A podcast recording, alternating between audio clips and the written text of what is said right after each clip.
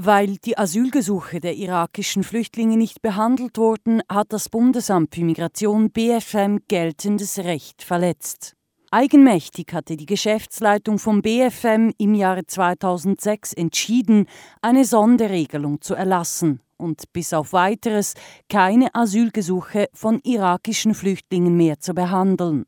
Eine solche Sonderregelung darf aber eigentlich nur der Bundesrat erlassen, sagt Alt-Bundesrichter Michel Ferro, der die ganze Sache untersucht hat.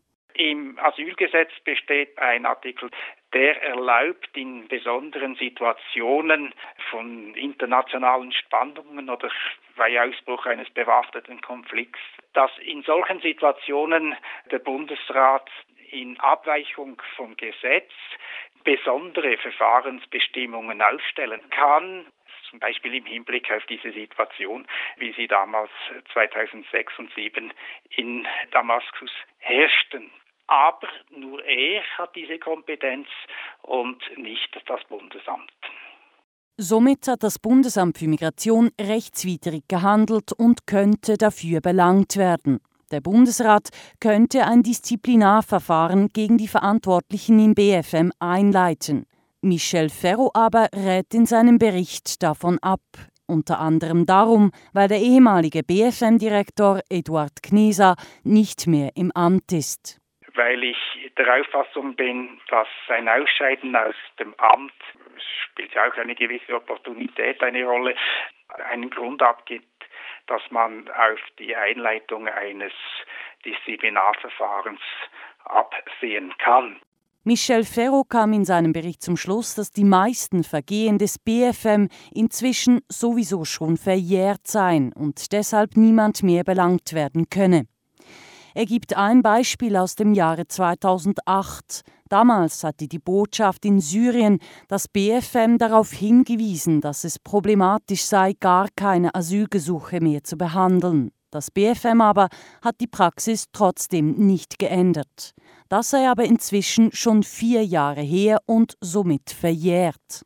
Ich habe aber dann angefügt, dass man sich überlegen müsste, ob diese Fehler nicht angedauert hätten bis zum Ausscheiden von damaligen Direktor des Bundesamtes aus seinem Amt.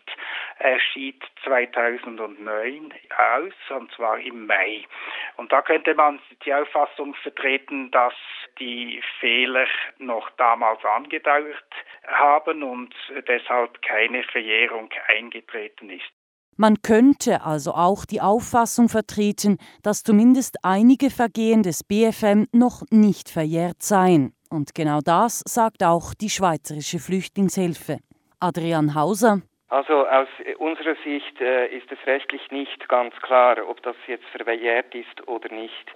Denn wenn man die disziplinarische Verantwortlichkeit anschaut, die verjährt nach drei Jahren. Aber Eduard Knesa war bis Mai 09 angestellt beim BFM. Das heißt, die Verjährungsfrist würde im kommenden Mai, also Mai 2012, ablaufen. Aber man könnte sogar auch argumentieren, dass Eduard Knesa heute immer noch äh, Bundesangestellter ist und somit wäre das nicht verjährt. Eduard Kneser ist jetzt Sonderbotschafter für internationale Migrationszusammenarbeit, also weiterhin im Migrationsbereich tätig und weiterhin in der Bundesverwaltung tätig.